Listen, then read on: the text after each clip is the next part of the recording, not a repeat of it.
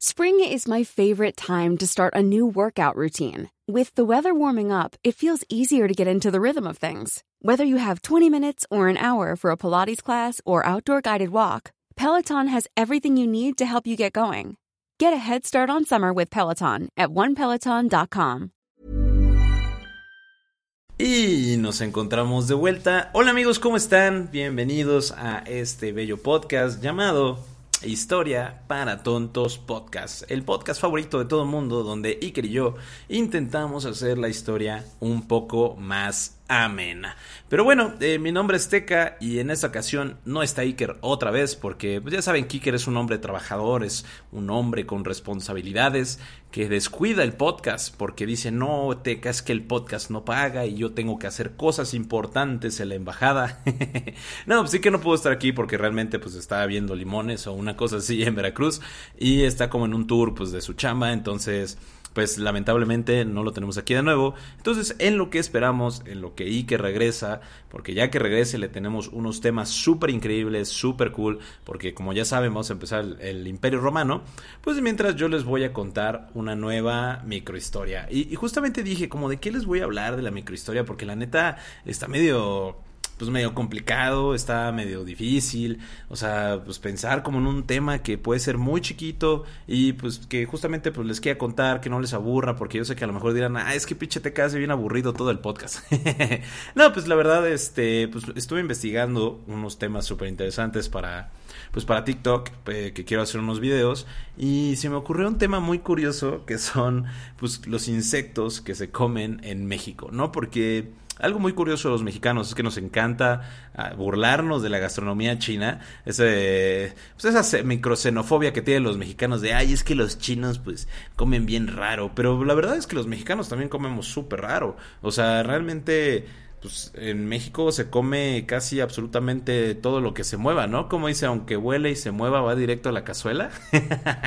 Una cosa así. Pero a mí se me hizo muy interesante el consumo de los insectos en México, porque inclusive es un legado prehispánico que, pues que los antiguos... Eh, pues, las antiguas culturas prehispánicas utilizaban estos insectos ya sea para métodos medicinales o para su propio consumo, lo cual es bastante interesante porque pues justamente bueno, y les voy a empezar a hablar por qué es interesante y les vamos a platicar un poco sobre, bueno, más bien les voy a platicar un poco sobre pues qué insectos se consumen en la actualidad en México, es un poco de historia culinaria mexicana, que todos estos insectos, pues eh, como les dije, los platillos vienen desde tiempos prehispánicos, algunos ya tuvieron, sufrieron algunas adaptaciones debido al colonialismo, pero eh, lo más curioso es que en, en, este momento se consumen muchos más insectos de los que se, se consumían antiguamente. Y aquí es cuando ya vamos a entrar un poco en la historia, porque, pues según el Códice Florentino, que fue escrito en 1558 por Fray Bernardino de Sagún,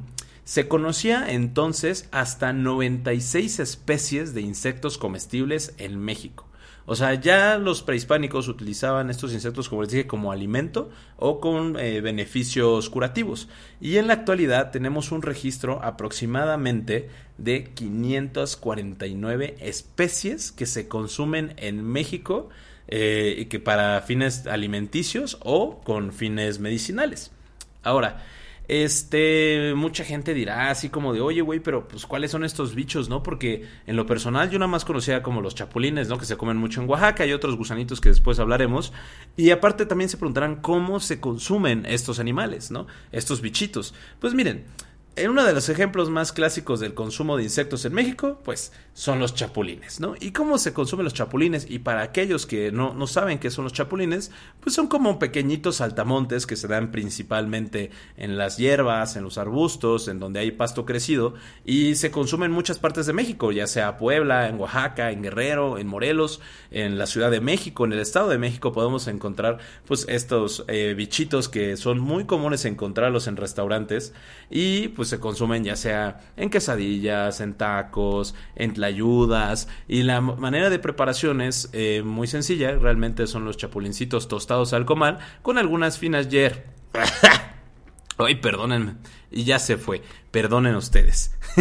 se, se, tuestan con unas finas hierbas, se tuestan con este, una, este, con, chiles muy suaves y la verdad, pues, en lo personal no me gustan, o sea, en la textura que tienen los chapulines no es muy de mi agrado, son un poco crunchy, sobre todo cuando son chapulines muy grandes, como que me da un, no, no, gracias. Pero bueno, otro bicho que se consume aquí en México es el aguautle.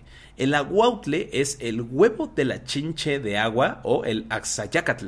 Este se consume principalmente en la Ciudad de México o en el Estado de México y es un platillo que está en peligro de extinción debido a la desaparición de los ojos de agua en la Ciudad de México o en el Estado de México. Este platillo también se consumía de manera prehispánica y se dice, en lo personal lo he probado, que tiene un sabor parecido al camarón y se le considera uno de los caviares mexicanos. O sea, este alimento prehispánico es tan difícil ya de conseguir y es tan caro por lo mismo de que pues necesitamos ojos de agua para que se pueda reproducir, eh, pues realmente hace un platillo muy caro y muy, muy, eh, eh, que de hecho creo que nada más en, la Ciudad de México, en una parte de Xochimilco o de Tláhuac, o sea, puedes conseguir este tipo de alimento que es súper solicitado y solo en temporada. Se consume, como les dije, en tiempos prehispánicos, es, tiene un alto nivel proteínico y no solo eso, no tiene grasa para la gente fitness. Luego, otro bicho que se consume son las tantarrias o los chamúes. Estos son chinches, o sea, son chinches gigantes que se dan en el árbol del mezquite, sobre todo en la región de Querétaro. O sea, es un insecto así enorme que me parece que ese yo lo consumí en, en Jalisco con tequila la neta, uy, no, no sé. Eh, sabe raro, sabe como a chapulín, pero pues, es un animalote que, que como unos 5 centímetros de, este, de, de, grosor. No, pues no sé. Mide como 5 centímetros este bicho. Y es un bicho de temporada. Se consume entre abril y mayo. Y estas eh, se consumen muy parecido a los chapulines, que son fritas en hierbas finas. Eh, en hierbas de olor o en salsa tatemada, así pues que, que su cebollita, que su este jitomate, que su tomate verde, que la chingada. La neta, este también es un, un, platillo que se encuentra en peligro de extinción debido a que pues está acabando el árbol del mezquite y ya no se da pues tan comúnmente como lo era eh, pues, en, en otros tiempos. Ahora, otro que también me sorprendió que haya aquí en México son las hormigas mieleras.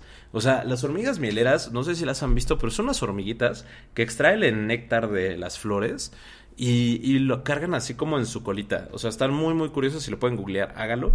Pero estas hormigas mieleras también se utilizaban con fines medicinales en, medicinales en la antigüedad. Y de hecho, estas se utilizaban para eh, infecciones de la boca o controlar fiebre de los niños.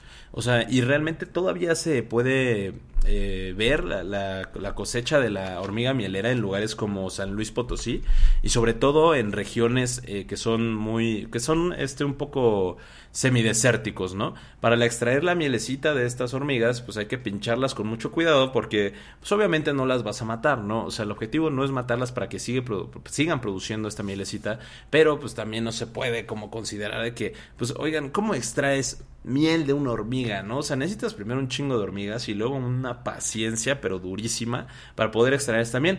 Dicen que es muy buena, dicen que es muy benéfica y de hecho, pues también es carísima por lo mismo. Así que si la han probado, por favor déjenlos en comentarios, en Facebook, déjenlos comentarios aquí en el podcast. Pero bueno, otro de, los animales que a mí me sorprendió realmente que se consuman aquí en México son los escarabajos periquitos o los toritos. Para los mexicanos y para los que no lo conozcan, no sé si han visto un escarabajo que también le dicen escarabajo rinoceronte. Es un escarabajo negro que tiene así como un cuernito estilo como rinoceronte o, o que parece que tienen como un este un pico de periquito y estos, yo no sabía que se comen. Por ejemplo, en Oaxaca, en temporada de lluvias, estos animales se vuelven plaga. O sea, salen absolutamente en todos lados. E inclusive hay un fenómeno súper chistoso que para los oaxaqueños que me están escuchando me pueden confirmar, sobre, todo los de valles centrales, que empiezan, o sea, en la noche salen de la nada así de la tierra y empiezan a llover, o sea, literalmente llueven escarabajos de que están todos volando y se cansan porque cae la noche, ya no saben cómo volar y empiezan a caer, o sea, de una manera impresionante. Pero bueno, estos escarabajos también se consumen en la región de Tlaxcala, en el Estado de México y en Puebla. Se dice que, pues, o sea, encontré como unas recetas de estos escarabajos que también se consumen desde tiempos prehispánicos, que se hierven en primer lugar para que no se escapen. ¿no? O sea, primero los, los, juntas todos y los hierves para, no, para que no se escapen, para que, pues ahora sí que se hiervan los pobrecitos y también para desinfectarlos. Eh, se dice que en algunas regiones se los comen crudos, o sea, nada más los hierven y órale para la boca, pero también están en un platillo que se llama tatemada, que son, eh, se, meten muchos escarabajitos dentro de una hoja de maíz con salsa y se deja al comal. Eh, o también se puede consumir fritos en manteca con huevo. Realmente yo no sabía que estos escarabajos se comen, o sea, son unos animales bastante grandes y no a mí en lo personal no se me antoja absolutamente nada comer un escarabajo, pero bueno, como les dije, los mexicanos nos comemos todo lo que se arrastre, vuela o camine. Otro platillo que es, ese sí es delicioso, que de hecho apenas en temporada mis papás hicieron salsa, son las chicatanas o las chilacas. Las chicatanas o las chilacas son hormigas rojas gigantes, voladoras, que salen en épocas de lluvia y que de hecho que es por ahí del 25 de junio cuando empiezan a salir y coincide con el día de San Juan. Esto es algo muy curioso, ¿no? Porque cuando se acerca el día de San Juan, que es el 25 de junio, curiosamente esa misma fecha salen las chicatanas. Y, y de hecho, no sé si se acuerdan en el podcast de este hay de, la, de la guerra de las castas, mencionamos que la salida de las chicatanas en la península de Yucatán fue lo que salvó de que los mayas tomaron los últimos bastiones españoles, bueno, los últimos bastiones yucatecos en, en la península de Yucatán, que eran Mérida y... Everyone knows therapy is great for solving problems, but getting therapy has its own problems too, like finding the right therapist, fitting into their schedule, and of course, the cost. Well, BetterHelp can solve those problems. It's totally online and built around your schedule. It's surprisingly affordable too. Connect with a credentialed therapist by phone, video, or online chat, all from the comfort of your home. Visit betterhelp.com to learn more and save 10% on your first month. That's BetterHelp H E L P. Y el fuerte de Campeche, porque debido a que salieron todas las chicatanas eh, que salieron del bosque, significa que venían las lluvias y las personas pues prefirieron regresarse a sembrar eh, para poder pues, alimentar a sus familias que estar matando gente blanca en, en esas épocas. En Oaxaca se, consumen mucho, eh, se, se, en Oaxaca las recolectan, las tuestan al comal, y este se comen en salsa martajada. Se hace una salsa de chicatana que es muy buena con jitomate, chiles y especias. Y bueno, este el sabor de las chicatanas puede recordar un poco al sabor del umami, que es como ese sabor neutro, como por ejemplo el que tienen los nopales. Y este también nos puede recordar a un sabor de tierra, humedad y humo. O sea, es un sabor bastante curioso, es un sabor eh, muy peculiar. En lo personal me gusta bastante. Y si tienen la oportunidad de probarla, ya sea en Oaxaca o en Puebla, 100% recomendado. Ahora, otro animalito que se come son las cueutlas que son orugas que se dan en Puebla y Guerrero, y estas son orugas gigantes así enormes que son amarillas con anillos negros o anillos este rojos. O sea, son orugas gigantes. Y esas madres, pues para poder consumirlas, las tienes que descabezar y así como en el Rey León, pues les tienes que sacar como todo el rellenito, así de todos los intestinos. Y ya que estén bien, bien vacías por dentro, las hierves en agua y sal y las dejas secar, ¿no? Y esas ya se pueden consumir como botana. Pero también las puedes hacer fritas con guacamole, arroz o frijoles. O sea, es un taquito básicamente de cueutlas, que es un taquito de gusanos. Yo nunca había escuchado de eso. Lo personal tampoco se me antoja comer orugas, porque no sé, me da como fuchi, pero dicen que es un manjar.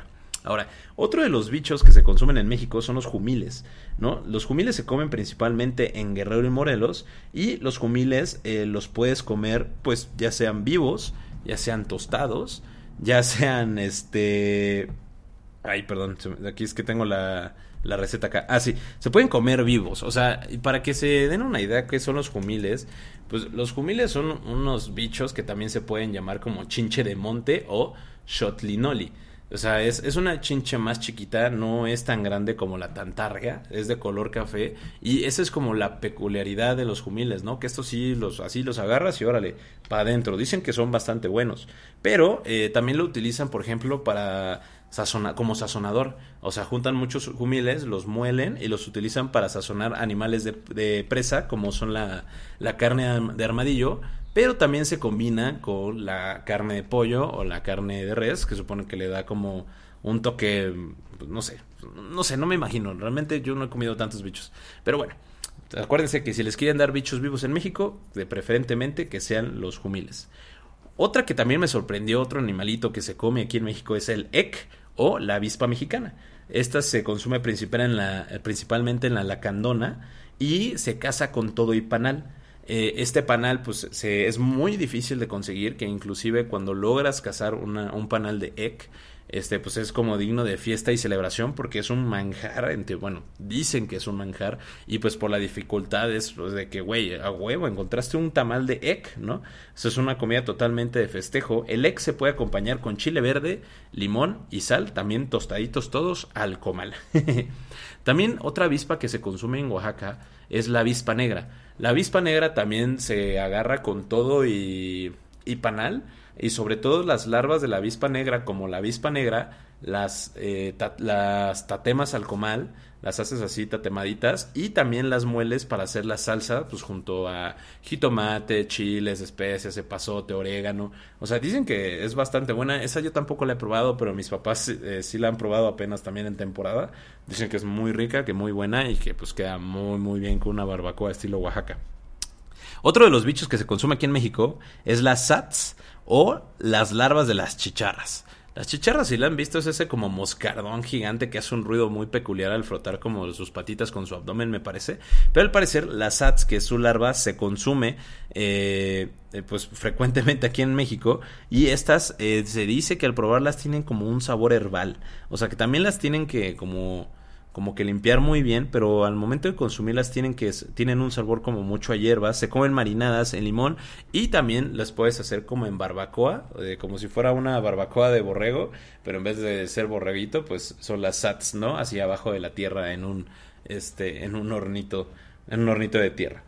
Otro de, los, eh, de los bichos que sí son los más, para mí son los más comunes que se consumen aquí en México, son los chinicuiles o los techol, ¿no? Que son las orugas eh, de color rojo que pues se consumían antes eh, únicamente por las clases altas prehispánicas, ya que estos son los famosos gusanos de maguey.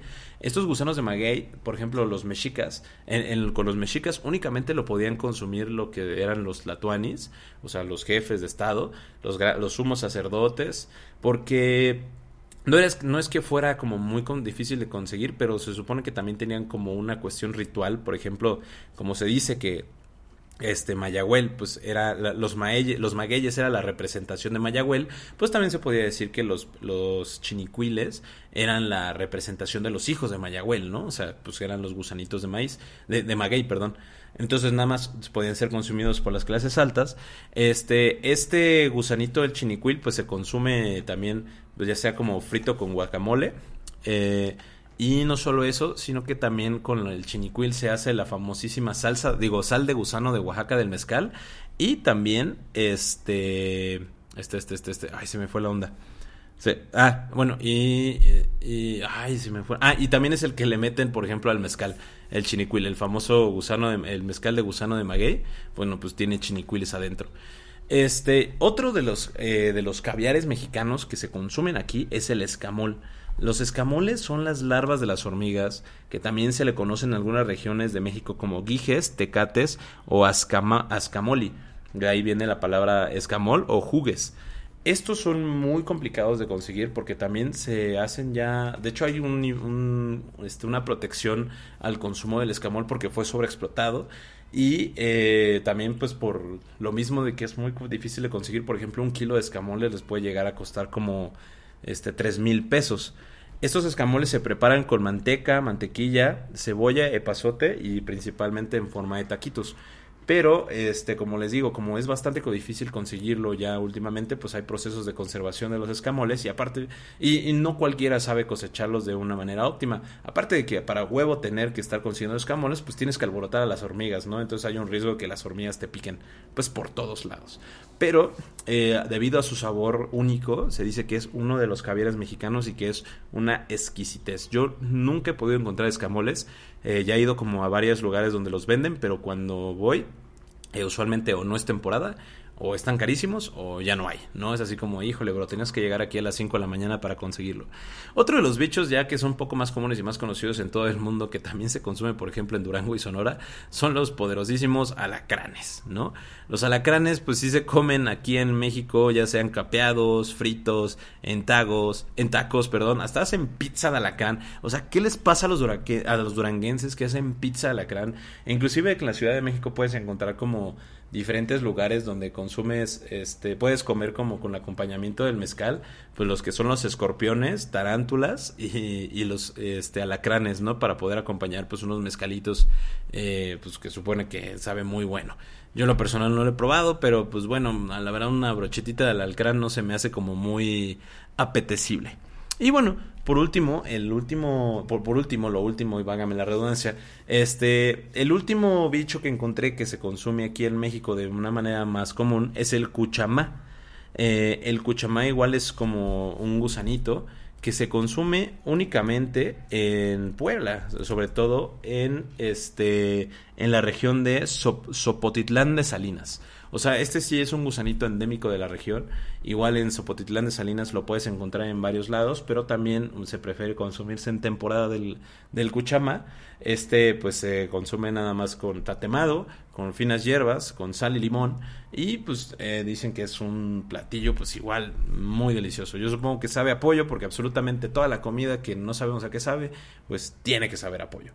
Así que bueno amigos, hasta aquí terminaría esta pequeña microhistoria. Por favor, coméntenme qué tipo de bichos consumen en sus países, porque o sea, ustedes dirán, guácala, los mexicanos se comen todo, pero yo estoy seguro que los países también consumen así como bichos súper extraños, ¿no? Si saben de otros bichos que se consumen en sus países, como en Perú, como en Colombia, cualquier país de Centroamérica, de donde estén escuchando, por favor, mándenos un mensajito a Instagram, ahí arroba historia para tontos guion bajo podcast, ahí el Iker va a checar todos sus mensajes y les va a decir como de, guácala, poco eso comen en tu país? así como seguramente ustedes están pensando, guácala, poco eso comen en México. Así que muchísimas gracias por eh, escucharnos una vez más en este bello podcast llamado Historia para Tontos Podcast. Ya pronto, ya que regrese el Iker, les tenemos los, el verdadero contenido que están buscando. Por lo pronto son estos pequeños, estas pequeñas cápsulas para que se mantengan entretenidos al menos estos 21 minutos que duró este episodio. Y pues síganme en eh, mi Instagram, arroba Historia para Tontos. Seguimos muy contentos porque ya somos más de 200 mil suscriptores en Spotify. No hemos checado las estadísticas de, donde, de otras plataformas, pero bueno, ya también son más de 3 millones de horas de reproducción de historia para tontos podcast. Recuerden que vamos a hacer una pequeña rifa de libros de historia para todos aquellos fans que pues, siguen este podcast. Muy agradecidos estamos nosotros. Y pues nos vemos en la próxima. Y ya saben que no hay historia si no hay un güey. nos vemos. Bye. Hey, folks, I'm Mark Marin from the WTF Podcast, and this episode is brought to you by Kleenex Ultra Soft Tissues your ally to help tackle your allergy symptoms this season. I love the change of seasons, but nobody loves pollen and all those other things floating in the air that make you sneeze during this nice weather. Kleenex Ultra Soft tissues are hypoallergenic and allergist approved. So fight back against watery eyes and runny noses without worrying about irritating your skin. For this allergy season, grab Kleenex and face allergies head on.